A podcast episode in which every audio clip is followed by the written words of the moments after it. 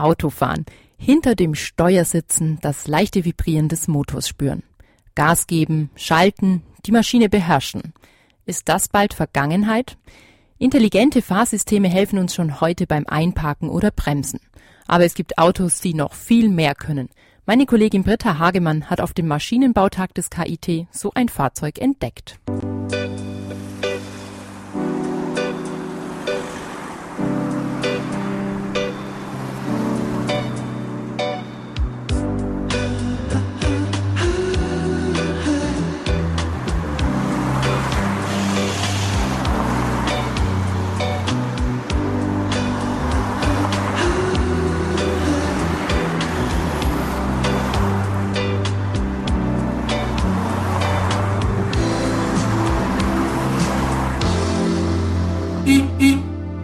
Freitag im Juli 2013.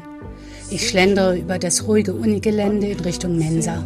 Am Audi Max, Lärm, Unruhe, Menschen, Maschinen.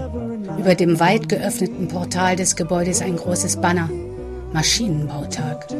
Mitten auf dem Platz ein silbergraues Auto. B Transregio 28, kognitives Automobil. Daneben zwei junge Männer, die leicht gelangweilt in meine Richtung zu blicken scheinen. Kognitiv. Der Begriff stammt aus der Psychologie. Er bezeichnet alles, was mit dem Verstand eines Menschen zu tun hat. Ein kognitives Automobil? Ich würde sagen, ein wahrnehmendes Auto, was mit verschiedener Sensorik das Umfeld erfasst und ähm, darauf reagieren kann. Das bedeutet, dass äh, das Fahrzeug ähm, Aufgaben übernehmen kann, die der Fahrer eventuell übersieht. Zum Beispiel gibt es heute schon tote Winkelassistenten in aktuellen Fahrzeugen in Serie zu kaufen oder auch andere Assistenzfunktionen und die sollen eben erweitert werden, um das Autofahren sicherer zu machen. Ein Auto also, das kann, was ich nicht kann. Durchaus nachvollziehbar, das Ganze.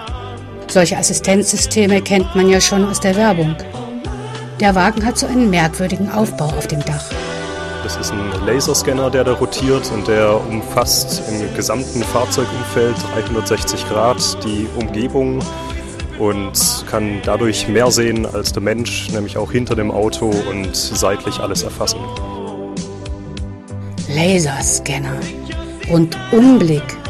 Einfach genial. Aber mit so einem auffälligen Ding obendrauf durch die Gegend fahren?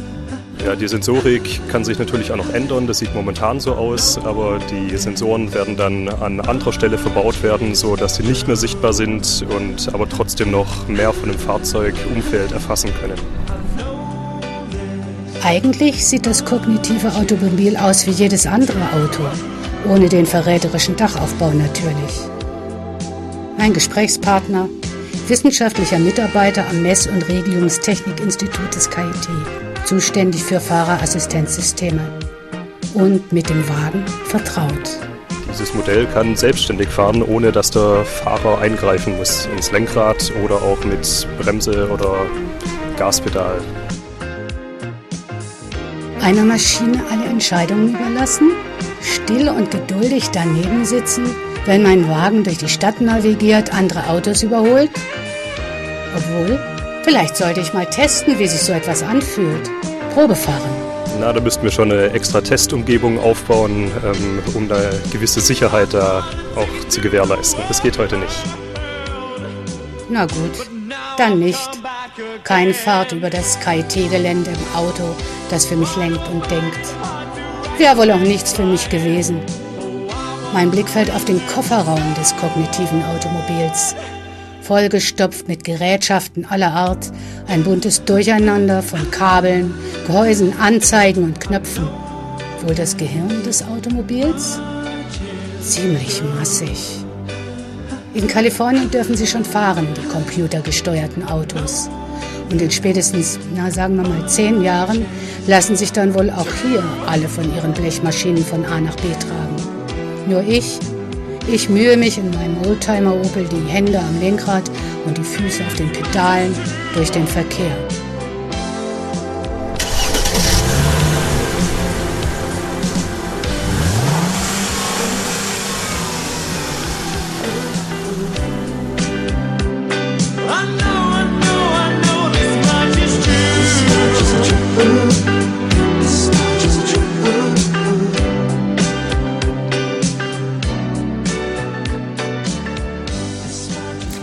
Das war meine Kollegin Britta Hagemann über das kognitive Automobil.